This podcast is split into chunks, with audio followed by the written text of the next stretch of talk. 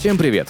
Это подкаст журнала «Хасл» и я его ведущий Арсений Ростов. Здесь мы будем говорить о последних новостях из мира экономики, обсудим главные проблемы и вызовы, с которыми сталкиваются предприниматели и менеджеры в нашей стране. Поделимся экспертными мнениями и рекомендациями от ведущих специалистов в области бизнеса и финансов. Этот подкаст мы пишем в студии Red Barn. Спонсор сезона – компания International Expert. Гражданство Евросоюза и бизнес-эмиграция в Европу с компанией International Expert – это легко.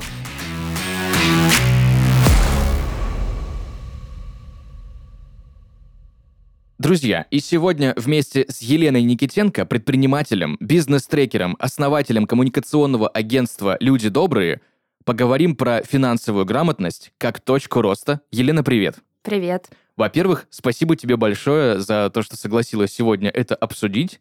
Спасибо, что пригласили. Арсений, мне приятно с тобой познакомиться и обсудить э, финансы и бизнес. Это взаимно. Но перед тем, как начнем обсуждать, сначала я хочу обговорить с тобой любопытную новость, которую недавно нашел. А, звучит она следующим образом. По результатам комплексного социологического исследования аналитического центра НАФИ, каждый четвертый собственник микро и малого бизнеса, это примерно 24%, да, в России имеет высокий уровень финансовой грамотности. Прежде всего, такие показатели демонстрируют руководители компании с численностью сотрудников от 15 в среднем до 50 человек и опытные бизнесмены, которые более 10 лет занимаются предпринимательством. Как ты считаешь, 24% малого и среднего бизнеса. Показатель — это хорошо, потому что, с одной стороны, вроде бы четверть, а с другой стороны, всего лишь четверть. Да, с тобой абсолютно согласна. Мне кажется, что это всего лишь четверть. А вообще я считаю, что было бы круто, если бы показатель был не среди не четверть mm-hmm. бизнесменов, которые уже владеют 10 лет компанией, как бы набили шишки, прошли этот путь и, в принципе, воспитали себя в финансах, а скорее, чтобы мы замеряли, наверное, финансовую грамотность вообще наших выпускников школ, да, и mm-hmm. начинали с этого. И тогда многие проблемы бы в бизнесе молодым предпринимателям, да и не только в бизнесе, а вообще простым специалистам в управлении деньгами, да, можно было избежать. Поэтому мне кажется, что это, конечно, маловато, и хотелось бы, чтобы было больше, и финансовая грамотность у нас развивалась в стране, начиная со школы. Благо, сейчас Благо есть социальные сети, различные подкасты, различные сервисы, которые позволяют людям искать знания э, и избегать ошибок уже в бизнесе, каком-то там своей предпринимательской деятельности или даже просто в личных. Но, насколько я знаю, сейчас в школах в старших классах уже в некоторых вводят уроки по финансовой грамотности. Да, вводят. Это действительно, это очень хорошо. Это вообще общая тенденция, наверное, там последних трех лет, э, когда о финансах стали говорить много. Угу. И меня это не может не радовать, потому что, наверное, 90 90% из моих консультаций э, с предпринимателями МСП складывается с того, что сначала мы разбираемся с финансами, и там все очень и очень плохо. Слушай,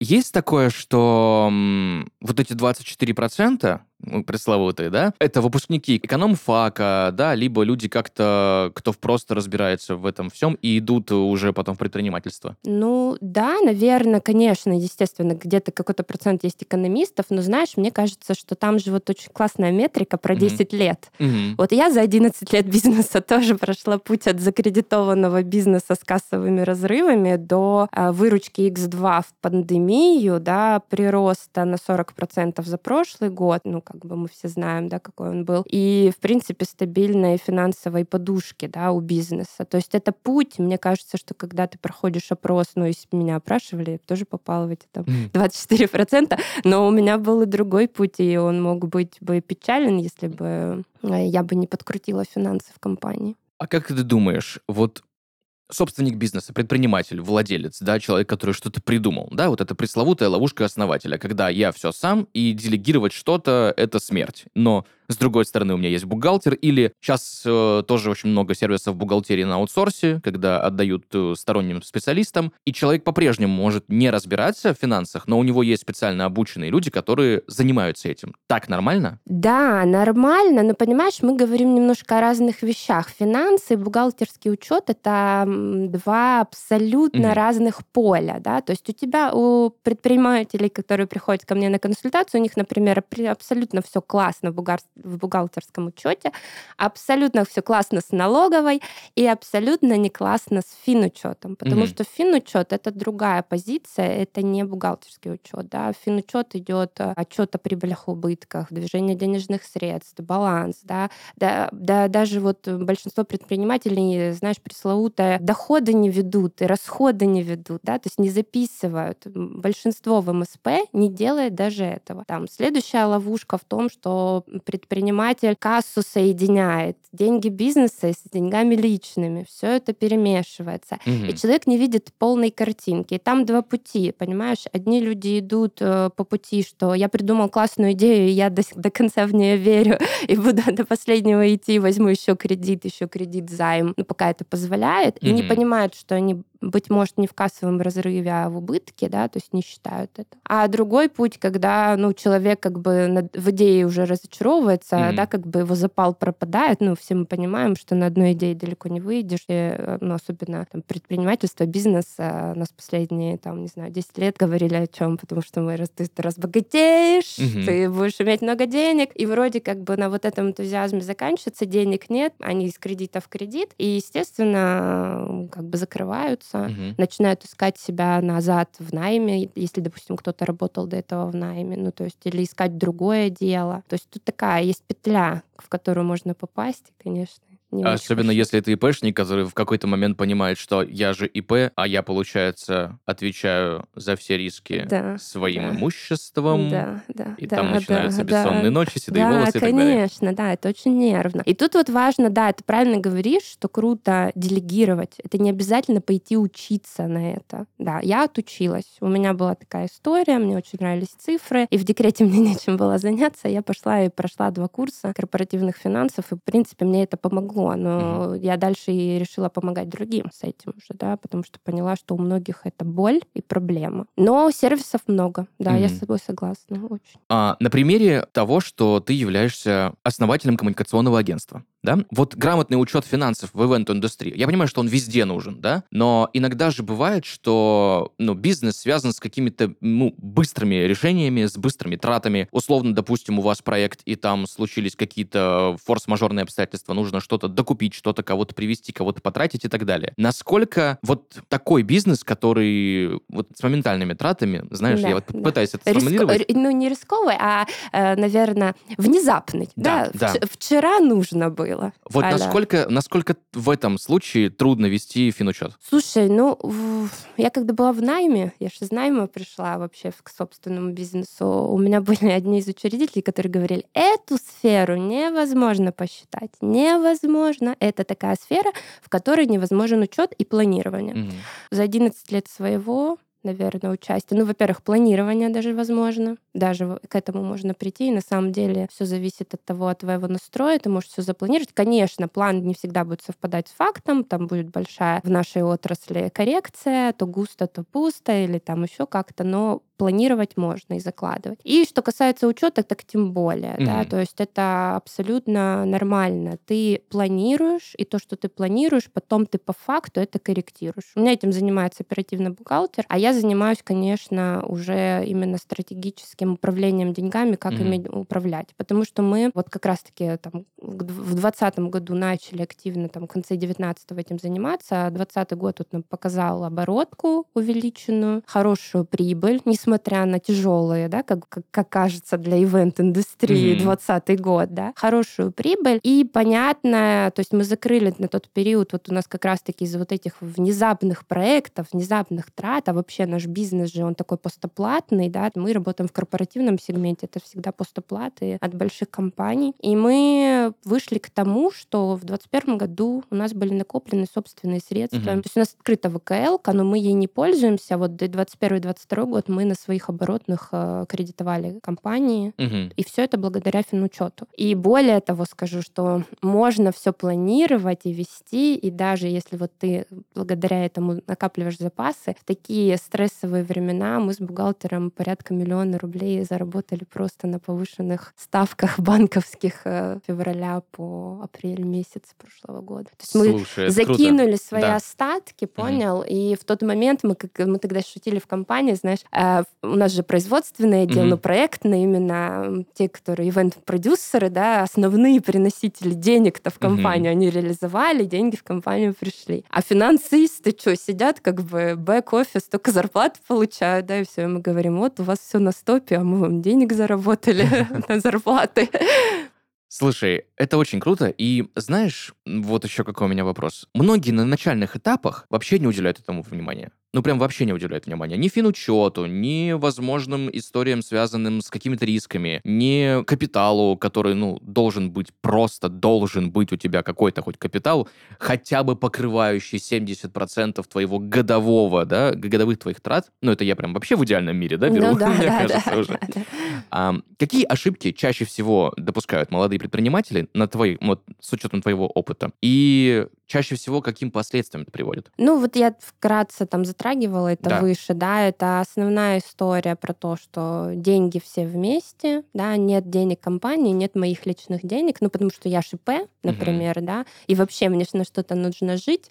Тут какой лайфхак? Тут просто история о том, что вы разделяете сразу деньги свои, деньги компании, и в компании себе назначаете зарплату. Тогда Мгм. вам есть на что жить, но при этом у компании генерится свободный денежный поток. То есть ты не выбираешь, ты не такой, не получил оплату, не знаю, за свадьбу или корпоратив, и такой, «Ой, пойду себе туфли куплю, да, и пошел, вынес. Мгм. А, а завтра тебе там, не знаю, платить э, налоги или взносы, да, как ИП, а тебе нечем, да, потому что ты потратил это там на свои нужды. Вот это главное, разделять эти кошельки. Это, наверное, самая такая большая ошибка. А назначать себе зарплату Мгм. сразу же, потому что потом, когда ты захочешь расшириться, это будет уже идти из прибыли, и ты будешь ощущать, как будто расширение тебя будет приводить к уменьшению твоей прибыли. Мгм. А почему? Потому что финмодель изначально простроена неверно. Вот чтобы реализовывать там, допустим, этот объем, нет количества заложенных да, единиц и Мгм. финансов на них. И потом у тебя ощущение, а куда я буду масштабироваться? Как? Я уже выгорел, куда Мгм. я возьму помощника? Это ж я получать меньше буду. Мгм. А вот если бы вести финансы сразу, то тогда да. Ну и, конечно, это история учета доходов и расходов обязательно, ведение обязательных э, отчетов, э, да, там того же ДДС, потому что э, это все может закончиться тому, тем, что если у тебя, ты можешь быть думать, что у тебя кассовый разрыв, а у тебя на самом деле убыток, и ты работаешь в убыток. Или ты можешь думать, что у тебя наоборот убыток, а на самом деле у тебя просто кассовый разрыв, и ты Мгм. просто неправильно распределяешь, и эти деньги просто утекают. Не знаешь, большинство клиентов приходят с таким вопросом, что ты знаешь, я работаю, работаю, 24 на 7 работаю, столько нервов трачу, и деньги вот, они же, я вижу, они вроде поступают, но их нет. Я их не ощущаю. А все почему? Потому что учета не ведется. Ну, у нас вообще это очень слабо развито в стране, да, у нас же и личный учет. Вот ты ведешь, Арсений, личный учет финансов? Я недавно начал, потому что, честно признаюсь, я в какой-то момент э, взял очень много работы себе и просто понял, сколько я трачу на кофе. Мгм. Вот. И тут я такой, так, подожди, стоп, я же заработал за месяц вот столько. Ну, знаешь, заходишь в банковское Да, приложение, да, там да, просто да, посмотришь, да, да. м, смотришь, сколько по карте прошло. Да. Просто по дебетке по своей, ты такой, так, а где это все? А потом смотришь, там, траты ди- дифференцируешь, смотришь, там, на еду там-то столько, Да, на, на да. кофе столько, на бензин столько, и даже волосы немножко зашевелились, потому что ты в моменте, ну, этого никогда не поймешь. Особенно, ну, личные траты это намного проще в любом случае, да, ты только, только за себя, да, ну, там, за близких, там, за домашние какие-то истории. С бизнесом, конечно, не так все просто. Почему-то многие подходят к этому именно так же просто. Из серии у меня есть банковское приложение, у меня есть там касса, Яком какой-нибудь, и там все посчитают за меня. Ну да, да, есть такое. Но видишь, мне кажется, что вот тут вот как раз-таки мы какие в личности, такие мы и на работе, да, ну или в предпринимательстве. Поэтому тут нужно воспитывать себя как личность, да, и дальше это, естественно, перерастет и в работу, да, и в предпринимательство, и учет будет вестись. И правильно ты говоришь, вот когда ведется учет, тогда и видно, Мгм. куда-то деньги утекают. И тогда можно оптимизировать и, например, увеличивать себе прибыль и понять, что, ага, тут поставщик невыгодный, или тут мы слишком много на что-то, на кофе, чай сотрудникам тратим. Я, кстати, знаешь, недавно что понял? Э, очень многие об этом говорили, я вообще не мог понять, почему так, но работает. Сначала ты планируешь себе отдых, да. потом ты планируешь себе все остальное. Да, все верно. И, допустим, вот расписан план, там, ну, самый элементарный план э, финансового учета на месяц, и ты уже понимаешь, что у тебя там, допустим, условно заложено на чай, кофе сотрудникам там 10 тысяч рублей, например, да, там, условно. Там 20 число, чай, кофе в офисе закончился, и тут уже, да, подходишь к ребятам и говоришь, что, ну, ребят, ну, слишком много пьем чая и кофе. Ну нет, ну тут как бы видишь, это все это все же договариваться. Ну, тут либо слишком, слишком много пьем чая, кофе, и давайте скинетесь на остаток месяца либо себе ты мало уже заложил, сами. Да. да, либо ты за мало заложил, а цены выросли на 30% на кофе. Да, да тоже и, надо учитывать. Да, надо учитывать, да, поэтому это, конечно, важно. Но вот про отпуск, знаешь, говорят люди некоторые, говорят, у меня нет денег на отпуск, угу. да, а вот правильно ты говоришь, если ты запланировал себе отпуск и будешь тогда к этому плану помимо времени еще приложишь и э, финансовую составляющую угу. цели, да, поставишь финансовую цель, то у тебя к этому времени и деньги найдутся, и время, и ты сможешь отдохнуть. Ну, угу. То есть, и опять же, все лежит в поле планирования. Конечно. Давай немножко более подробно разберем юнит-экономику бизнеса. Когда ее нужно считать и какие вообще возможности она может дать? Слушай, ну считать ее нужно на моменте, когда вы придумали идею. Угу. То, то есть сразу же практически? Да, практически сразу же. То есть пришла идея, вы пошли делать каздев, да, то есть э, проверять свои гипотезы, смотреть, вообще купят ли вашу идею, да,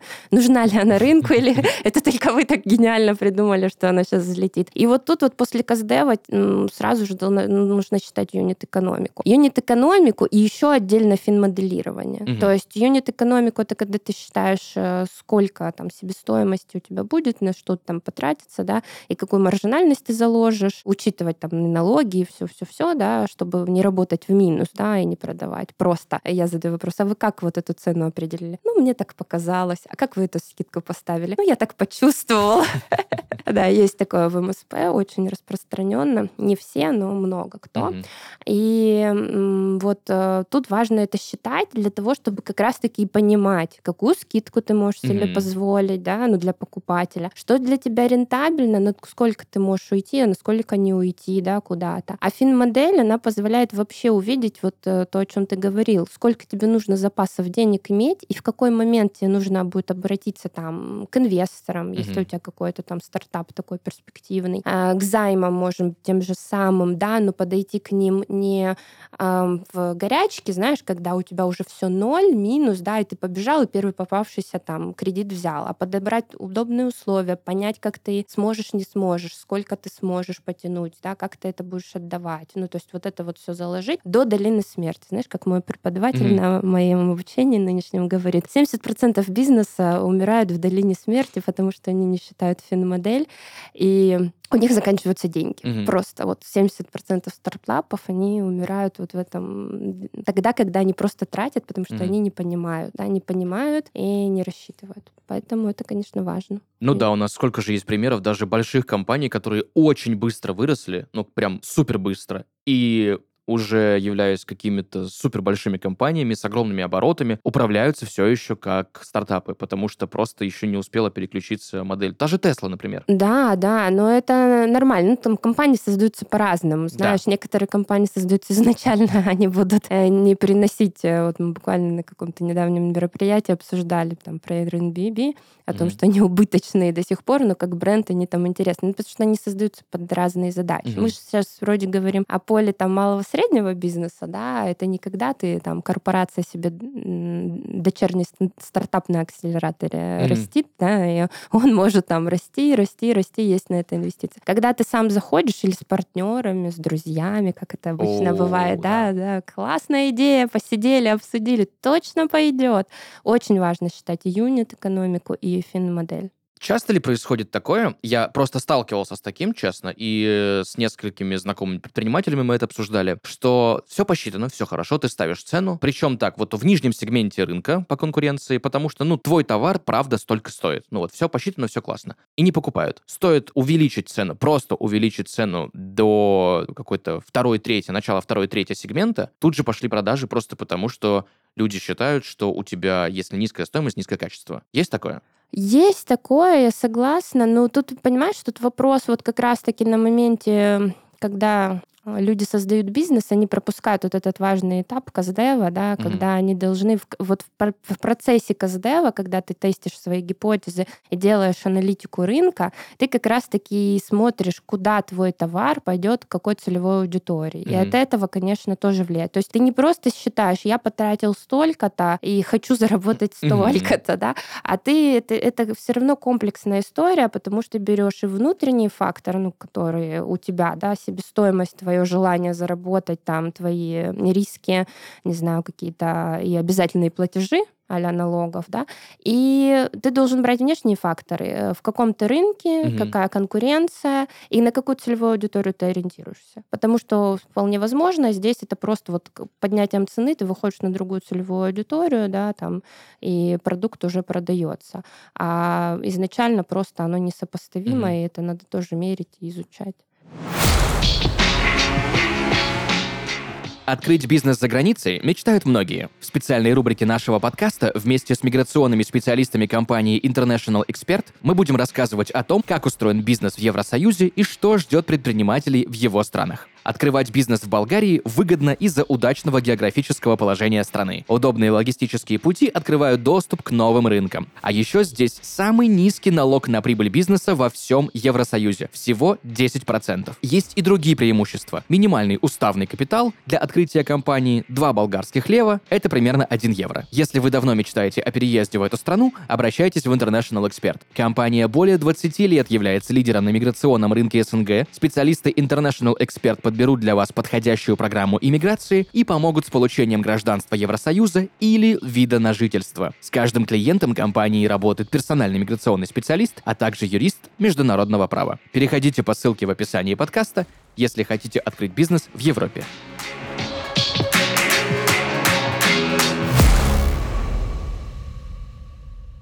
Слушай, ну вот, допустим, есть же мнение у людей, которые, например, с маркетплейсами работают, да, или с площадками, когда, ну, сейчас у нас в стране огромное количество есть возможностей сделать бизнес с нуля, ну, вот так. То Абсолютно есть... согласна. Лучшее время для того, чтобы создавать свои капиталы и расти. Лучшее.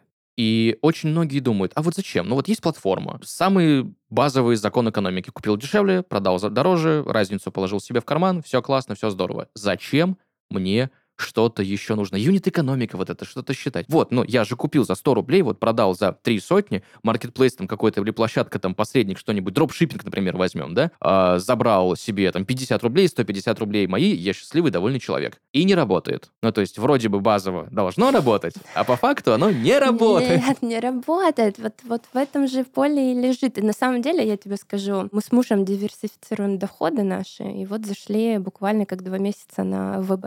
Угу и сейчас торгуем, рассматриваем ее как не основной вид деятельности, потому что у нас основные бизнесы и у него, и у меня, а как такое, как бы, куда еще вложить деньги, где можно получать доход достаточно, не затрачивая много усилий. И действительно, ВБ — это такая площадка. Но тут нужно подойти к тому, что с умом. Mm-hmm. Потому что мы купили обучение, и вот я смотрю на своих одногруппников, мы остались состоять в чате, вот уже прошло два месяца, и там действительно очень много людей, которые страдают от того, что они не вышли в плюс до сих пор. Но вопрос в чем? В том, что опять возвращаемся к этой пресловутой финансовой грамотности, понимаешь? Да. Люди либо рассуждают, что они закупились на 10 тысяч рублей и ожидают, где мой миллион. Угу. Но это ж какая должна быть маржинальность, да?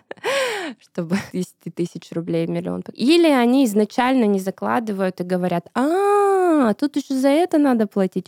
О, тут еще налоги. М-м, так вы меня обманули. Mm-hmm. Я хотел по-простому. Ну, в бизнесе все равно, это как в любом деле, нужны какие-то там базовые знания, тебе нужно в этом разбираться.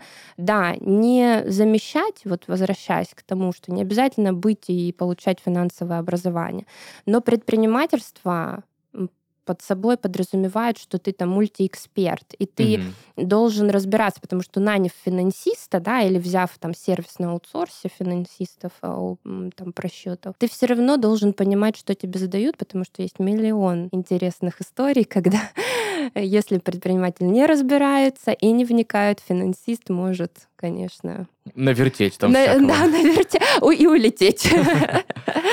Ты еще являешься бизнес-трекером. Да, я учусь сейчас на бизнес-трекера, заканчиваю у меня весной диплом. Класс. Да. Это можно назвать следующим этапом развития тебя как предпринимателя? Ну, не как предпринимателя, а mm. скорее, знаешь как, э, я как предприниматель выросла в своем mm-hmm. деле, да, и пошла искать новые смыслы.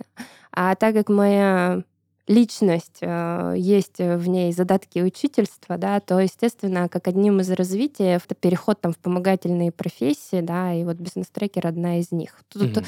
просто я долго, сначала долго консультировала с точки зрения финансов предпринимателей, mm-hmm. и консультирую, консультирую, понимая, сталкивалась с тем, что мы заходим на консультацию по финансам вроде mm-hmm. как, а я начинаю давать консультацию уже по продажам, по маркетингу, по тому, как mm-hmm. наем сотрудников, э, вообще по мышлению, да, делюсь. И остановить меня было тяжело, и я все не могла найти себе э, там как-то я не, не, не находилась в поле там типа наставника, ментора, знаешь. И наткнулась совершенно случайно на статью, прочитала и поняла. Значит, э, предпринимательский опыт у бизнес-трекера должен быть, э, либо работа там в корпорациях, аналитический склад ума, который анализирует и выводит системы, и э, хорошее вообще там количество часов психологической проработки и личной mm-hmm. терапии. У меня их навалом. И я такая думаю, боже, вот оно, мэч, все, мое. Пошла, купила обучение, учусь, кайфую, э, веду несколько предпринимателей. И для меня это да, это mm-hmm. следующий этап. Я свой практический опыт теперь могу передавать другим людям и помогать им избежать ошибок и увеличивать их кратный рост быстрее с минимальными рисками. Угу. А можешь какой-нибудь кейс привести, обезличенный, как э, с помощью финансовой консультации, да, и повышения финансовой грамотности предпринимателя какого-нибудь, допустим, рандомного от этого с потолка, получилось э, помочь достигнуть какого-то роста? Ну, у меня есть клиент, да, который пришел ко мне с большими долгами и большим кассовым разрывом. И за год работы он вышел в плюс, угу. то есть нет кассового разрыва. Есть план по отдаче займов, э, оптимизация там этих всех кредитных займов средств мы с ним провели. Он расширил, масштабировал бизнес, увеличил, прирастает в оборотах угу. выделил себе зарплату, чувствует себя хорошо и готов развиваться. Ну, то есть, как бы, такие достаточно... Я прям радуюсь, когда у клиентов это получается, но тут, знаешь, это ответственность не только бизнес-трекера или угу. консультанта бизнеса или там ментора, наставника, это скорее еще зависит от самого настроя предпринимателя, угу. который хочет. Хочет развиваться, изменяться, да, в себе менять что-то и действует. Угу. Не только хочет, но и действует. Вот это важно. Мы упоминали 20 год, пресловутый ковид, твое коммуникационное агентство, ты говорила, вышло в большой плюс в год, когда ивент-индустрия все предрекали чуть ли не смерть. Скажи, пожалуйста, какие изменения приходилось оперативно вносить? Как, в принципе, прошел этот тяжелый период? То есть ты говорила, что, в принципе, успешно, но понятное дело, что в моменте вот что-то резко происходит, и ну, нужно тут же принимать какое-то супероперативное решение. Как говорит мой партнер по бизнесу, это было палкой по голове. А, ну, мы вошли подготовленными. У нас уже был учет. Это был наш козырь в рукаве. Нам, нас это спасло, потому что если бы у нас не было учета с той ситуации, в которой мы находились, мы бы, конечно, вряд ли бы выплыли, наверное. Ну, то есть только каким-то волшебным случаем. Что мы сделали? Мы очень быстро, мы не ждали, мы не замирали. Вот знаешь, есть эти в кризисных ситуациях э, наши там инстинктивные да, вещи, бей, беги, замри.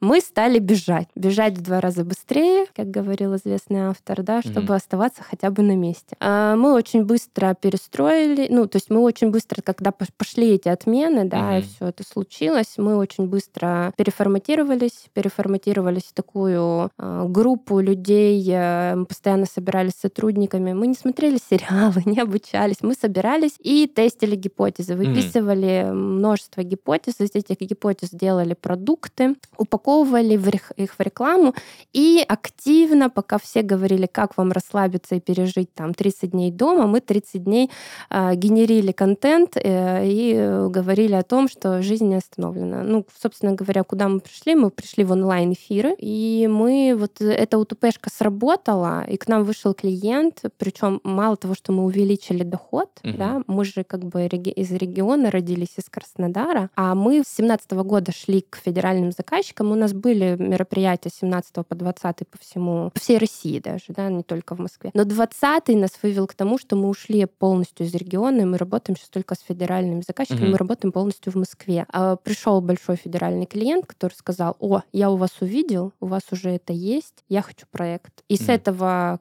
по сарафанному радио, по рекламе пошло, пошло, пошло, и мы очень быстро сработали. Ну, наверное, самая основная история была не замирать, а действовать mm-hmm. и предлагать по новым проблемам клиентов предлагать новые решения. Mm-hmm. И уверенность, что мы давали, наверное, знаешь, такая это была история, уверенность в том, что мы это уже делали, mm-hmm. хотя мы этого не делали, естественно. Но кто об этом знает, да? Да. Ковид был первый раз. Да. Мы говорили про бухгалтерский учет, и про финансовый учет, что это две разные вещи, да? Есть еще учет управленческий. Как их э, грамотно развести на начальных этапах? Ну, финансовый и управленческий это одно и то же. Ну, да. Управленческий финансовый учет. Э, на начальных этапах, да сразу их надо разводить, э, сразу применять э, либо консультацию финансиста, либо там куча есть сейчас бесплатных различных вещей, да, которых сервисов, которые позволяют давать шаблоны, да, то есть даже не затрачивая каких-то супер денег, ну, у тебя еще нету, да, там угу. по подписке автоматизированной, не знаю, какую-то программу подписать, да, вот такой вот бизнес зачаточный. Пожалуйста, кучу шаблонов. Скачешь Excel, в Excel начинаешь вести, когда появляются деньги, угу. переводишь это в автоматизированный учет. Разводить сразу, потому что это разные поля. Угу. Ну, то есть бухгалтеры не занимаются финуправленческим. Есть такие, есть такая практика, но они зачастую учились на финансистов и там работают главбухами или кем-то, да, то есть у них есть это, не, не говорю, что не ведут, но когда человек берет просто бухгалтера и, не, и подразумевает, что ему будут вести все, но на самом деле угу. это не так. А, ты уже говорила, вот сейчас упомянула про систему автоматизированного учета, да? Сейчас огромное количество систем возможных автоматизации бизнеса, какие-то старые решения, некоторые с рынка, естественно, уходят, другие меняются, заходят, куча есть вариантов. Какими техническими решениями пользуешься ты конкретно? И что, 1С наше все? Не. Ну, нет, не один 1С. Ты знаешь, кстати, очень хорошо, и я на самом деле клиентам своим советую исходить из того, что у вас уже есть. То есть, если у вас, допустим, товарный бизнес, бизнес, и вы сидите на складе, и у вас уже стоит 1С, то, конечно, докупайте. У них есть прекрасная база по финучету, mm-hmm. управленческая. Доставляйте, зачем вам что-то новое, куда-то переносить, это синхронизировать. Мы сидим на финологе. Вообще много их, действительно, там и планфакт, э, и финансисты, разные-разные. Mm-hmm. Я выбрала по юзабилити, да, красивый, ну, простой, понятный, такой, знаешь, немножко похожий на Apple дизайн. Все легко, очень комфортная цена, до 3000 рублей в месяц. Мне кажется, что это вообще может позволить себе, да, любой, если заложит это сразу себе в бюджет и будет понимать. Вот, и все тебе автоматизировано с банками, то есть ты почти там какие-то только корректируешь, да, разносишь, очень все понятно и очень много у них обучающих уроков. То есть ты даже без специалиста какого-то угу. можешь это понять, как это вести, доступно, понятно, классно. Но каждый выбирает по себе. Все равно угу. это кому как, как удобно. Знаешь, я еще некоторое время назад э, столкнулся с таким понятием, как BI-аналитика, да? То есть это не именно бизнес-аналитика вот в том классическом понимании, а именно бизнес-интеллигенс, который связан с IT, с анализом данных и так далее. Есть огромное количество фирм, которые занимаются анализом данных на аутсорсе, да? И можно ли обращаться, нужно ли, точнее, обращаться к этим компаниям, когда тебе нужно понять, какой-то инсайт найти, знаешь, как сейчас это модно говорить, да? А, какой-то найти инсайт э, по данным твоим, которых уже довольно много накопилось, да, вот мы сначала данные набирали, теперь их нужно как-то анализировать и так далее. Или, в принципе, если обороты небольшие, и ты малый или, или средний бизнес, то можно, в принципе, это все делать и без бизнес-интеллигенс. Ну, мне, знаешь, кажется, что это зависит от твоей цели, Б. да, вот этой Мгм. точки Б, куда ты хочешь прийти, и насколько твои планы амбициозны. То есть, если ты малый и средний бизнес, у тебя ты копишь данные, потому что там помимо финансов зачастую бывает и баз клиентов нет, да, там, и не знает стоимость лида и прочее, прочее, прочее, да, очень много этого всего а, в МСП. А, Но если у тебя амбиции, да, что ты из МСП хочешь вырасти куда-то дальше, то, конечно, мне кажется, стоит для как раз-таки построения вот этих новых гипотез, да, Мгм. для КСДВ вот этого роста, да, и понимания, куда ты пойдешь, мне кажется, ну, стоит анализировать свои данные и прибегать э, помимо э, своего какого-то практического опыта к независимым аналитикам ну, которые тебе дадут свежим взглядом, как говорится, и с помощью автоматизации какие-то новые идеи, которые ты можешь потом реализовать. Знаешь, я, наверное, практически всем этот вопрос задаю. А, ходит огромное количество споров. Вот сколько бизнес существует, мне кажется, да, в современном капиталистическом мире, столько и ходит споров. Одни говорят, воротило бизнеса, да, э, что предпринимателем не становятся, предпринимателем рождаются. Кто-то говорит, что нет, эти навыки можно развить. На твоем примере, на твоем опыте, на твоей практике. Можно ли это развить или с этим нужно родиться? Ну, мы это обсуждаем и на учебе, и со своими супервизорами я даже обсуждала это, да, вот можно ли помочь человеку, у которого, допустим, вот он 25 лет проработал, знаешь, в корпоративном Мгм. опыте, да, и он говорит, ну все, я вот здесь вот закончился, у меня сейчас кризис, да, экзистенциальный, и я хочу открыть свой бизнес, я уже столько знаний накопил, я вот хочу идти в бизнес. А он, э, ну вот насколько может, может он или не может, да, Мгм. Вообще можно здесь помочь, да, вывести человека к этой цели его, или все-таки это нет. И тут вот, знаешь, однозначного ответа нет. Тут зависит от того, насколько у тебя сильная, наверное, кризис, который заставляет тебя действовать и двигаться, Мгм. и желание твое больше, чем страхи, да, и там, и ты идешь. Есть и такие случаи. Но в большинстве все склоняются к тому, что ты либо рождаешься с предпринимательскими навыками и мышлением, Мгм. и вообще такому типу личности. И дальше их прокачиваешь или не прокачиваешь, например, да, там тебя занесла судьба работать в найм, и потом это проявляется, да, ну там вывора- как-то выворачивает тебя дорожка, да, а, и ты все-таки раскрываешь свой потенциал, да.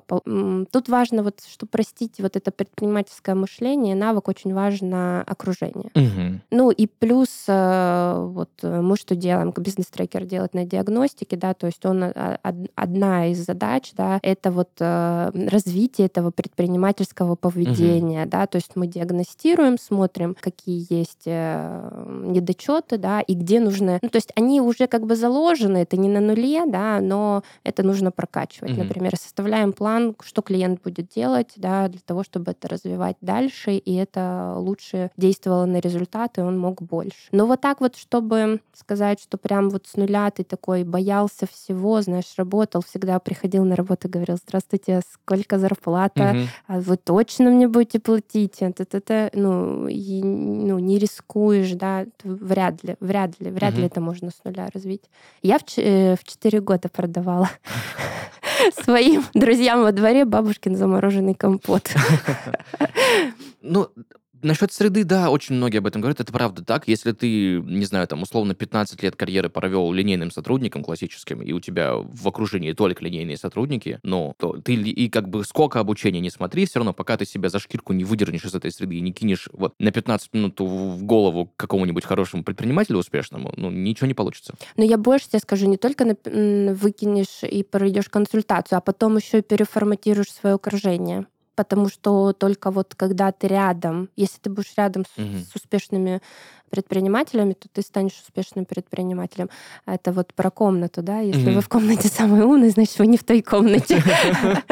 Но для развития. Вот. И поэтому тут, э, это, да, это такая мотивация должна быть, потому что как бы тебя... Мы же учимся об других людей. Мгм. Почему сейчас очень модно, да, наставничество, менторство? Ну, потому что действительно нам проще всего перенимать опыт других людей. э, Мы от этого заряжаемся и гораздо быстрее это внедряем в практику, нежели мы прочтем или пойдем учиться на программу MBA.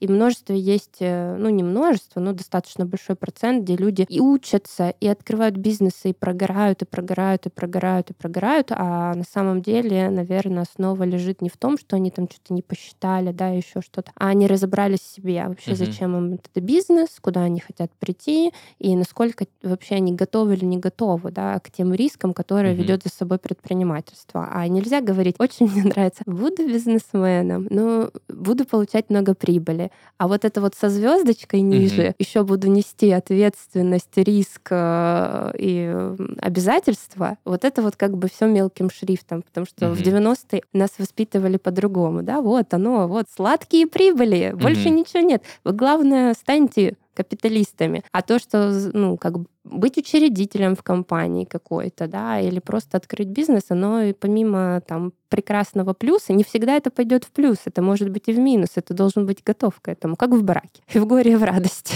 Ну, есть же волшебная фраза, да, есть хорошая новость, все зависит от тебя, есть плохая новость, все зависит от тебя. Да. Мне, знаешь, кажется, еще хорошим примером служит история компании WeWork. Об этом еще на Apple TV сериал недавно вышел, не сработало, называется, с Джаредом Лето и Сэн Хэтэуэй. Когда вот тоже вроде бы и предпринимательская жилка, и все хорошо, и вот, но, но с управлением, но с финансами, ну и в итоге все развалилось к чертям, насколько мы помним, да? Да. Его Величество тайм-менеджмент. Насколько сильно важен? Я понимаю, что важен, да, и все мы понимаем, что важен. Важен, Но вот на начальных этапах не всегда понятно, насколько именно, потому что, ну, есть еще время, пока оно еще есть. А потом на тебя начинает накидываться одно, второе, третье, четвертое. Ты просто даже если себе не расписываешь, по, не знаю, не по минутам, но есть упражнение прикольное, посчитать неделю. Да. Да, и я как-то попробовал посчитать день свой, потом посчитать неделю, и оказывается, ого, сколько времени свободного. Да, да, так и есть. У нас такая была тема. У нас приходили сотрудники. Ну, сейчас это делают мои руководители уже. Первое, что мы заставляли всех, это вести планы на неделю. Мгм. План и факт недели. И сдавать это каждую неделю. И люди были в таком жестком отрицании от этого. Но спустя там месяц, два, три, у всех по-разному, они говорили, боже, мы не можем без этого уже. Мгм. Это же так работает. Тайм-менеджмент абсолютно важен, он важен везде. Мне кажется, это как раз-таки залог вот этого пресловутого work-life balance, потому что если у тебя не будет тайм-менеджмента и планирования, у тебя будет постоянное выгорание, да, и перекосы куда-то. Ты либо Мгм. будешь не дорабатывать, да, не дотрудиться, или будешь перерабатывать, да, и от этого у тебя будет выгорание. То есть э, это прям инструменты, которые, наверное, важны и важны с самого начала, даже если у тебя пока одно дело придумать идею или узнать, как открывается ИП, Мгм. запиши его себе в календарь, да, поставь, выдели на это время. Э, Вот здесь вот я пойду и решу юридические вопросы, а вот здесь я выделю себе три часа на то, что я Мгм. поштурмлю идеи и просто буду в свободном потоке, да, выписывать все, что мне приходит в голову, концентрированно, да, и потом с этим пойму, что делать, куда двигаться. Да, даже несмотря на то, что на первоначальных этапах, когда ты что-то запускаешь, а work-life balance вообще ты не думаешь, потому что сначала тебе, да, нужно. Адреналин. Да, да, да, конечно. Ну, как, когда мне спать? Вы что, о чем? У меня тут вот это, у меня тут вот то, мне нужно быстро все это порешать, а потом основная же опасность заключается в том, что ты в этом режиме остаешься. Остаешься, и самое главное, ты можешь в какой-то момент сказать, да, все, продаю все. Ладно, когда ты это себе говоришь, а когда организм тебе это говорит, это что вообще жесть? Это жесть, да, Да. да, да, да, да. Тут, ну, как бы разные стадии. Первая стадия ты сам можешь сказать еще, да, там что-то. э, Вот, кстати, если мы не находимся в ресурсном состоянии в бизнесе, да, там, ну, предприниматель, то для него же э, все события, которые происходят не по плану, Мгм. они на, ну, не знаю, в стократном, более эмоциональном Конечно. ключе принимаются. Клиент написал отрицательный отзыв. Все, все закончено, все плохо, про все продаю, сама ух- ухожу, ухожу из бизнеса, вообще не знаю, что, очень эмоционально. А, Сотрудник решил уволиться, да, там внезапно, Это всё из-за меня. ключевой. Да, плохой управленец, все пропало, да, может быть, и не стоило, и то десят. То есть, эм, когда мы поддерживаемся в ресурсном состоянии, кстати, вот как раз-таки это есть hard skills, soft Да, skills да. и internal skills. Это вот врожденные навыки, доведенные до автоматизма, да, которые тоже важно эм, развивать в предпринимательстве. И один из них это поддержка ресурсного состояния своего. И это очень важно. А в чем лежит? Это в тайм-менеджменте. А, а, Большинство ошибка людей, знаешь, какая? Знаешь? Какая ошибка в тайм-менеджменте? Вот у тебя, как думаешь, какая ошибка? Вот ты планируешь, да, Мгм. календарь, я так думаю. Слушай, у меня сразу их много тут же возникает. Вот даже не знаю, какой главный выделить. Ну, наверное, чрезмерная самонадеятельность. Ты ставишь себе очень много дел, не выполняешь их и такой, я плохой, ну все, я неудачник там или еще что-то, начинаешь себя самобичевать. Нет, ну сделай, поставь себе, запланируй столько, сколько можешь, а то и меньше. Тогда сделал все, дофамин, эндорфин, окситоцин, ты молодец. Да, э, согласна, это распространенное. Знаешь, что мне говорил один из моих руководителей в найме? Она говорила, если ты сделал 70% от своего того, что ты себе написал, ты уже молодец. Угу. 30% всегда перенесется на следующий день. Очень спасает. Угу. У меня эта установка еще со студенчества. Я как раз в период студенчества с ней работал. А еще большая ошибка, которая как раз-таки не приводит к тому, что ты не можешь поддерживать ресурсное состояние, то, что ты планируешь только рабочие дела. Да, да, да, да. И Сначала не планируешь отдых. отдых. Ты не планируешь вечером пойти там в кино или еще что-то, или встретиться с друзьями, или просто даже почитать книгу, запланировать час в тишине, пойти погулять в парке. Э, зачастую люди работают, да, и предприниматели на, на, на стартапе, да, вот на начальном этом этапе, когда им надо выжить, да, то есть mm-hmm. доказать миру, что они существуют, они не планируют, а это очень важно. То есть, э, если ты будешь планировать это регулярно, и у тебя тогда будет скомпенсированный день, ты тогда не будешь уходить и в 10 mm-hmm. часов ночи, здравствуйте, можно рабочий зум? вот. Условно говоря, у тебя в воскресенье вечером в календаре написано «Я ем бургер». Да, да, да, вплоть до такого. Вот да. мы на работе так и говорили. То есть, когда у нас, ну, у нас такая же ненормированная mm-hmm. работа, да, особенно у ивент-продюсеров, это же и выходные зачастую, да, и в ночь. А я прям говорила, пишешь себе после проекта, сплю целый день, все, и, спи, и спишь. Ну, то есть не, не делаешь никакие задачи, не вскакиваешь и не говоришь, у меня ж там что-то там недоделанное, сейчас mm-hmm. побегу, что ж я тут лежу-то без дела. Спасибо тебе большое за сегодняшний разговор. Друзья, сегодня в подкасте «Хасл» Елена Никитенко, предприниматель, бизнес-трекер, основатель коммуникационного агентства «Люди добрые». Спасибо, Арсений, спасибо, что позвали. Было очень приятно побеседовать. Взаимно. В завершении я хочу попросить у тебя дать, наверное, главный совет начинающим предпринимателям по тому, что именно финансовая грамотность может стать их точкой роста? Считайте свои идеи. Не, никогда не, наверное, не ориентируйтесь просто на чуйку, интуицию. Все с помощью цифр легко и достижимо. И самое главное, цифры — это не страшно. Супер. Спасибо тебе большое еще раз за разговор. Спасибо, до свидания. Друзья, на этом у нас все. Услышимся в следующих выпусках. Пока-пока.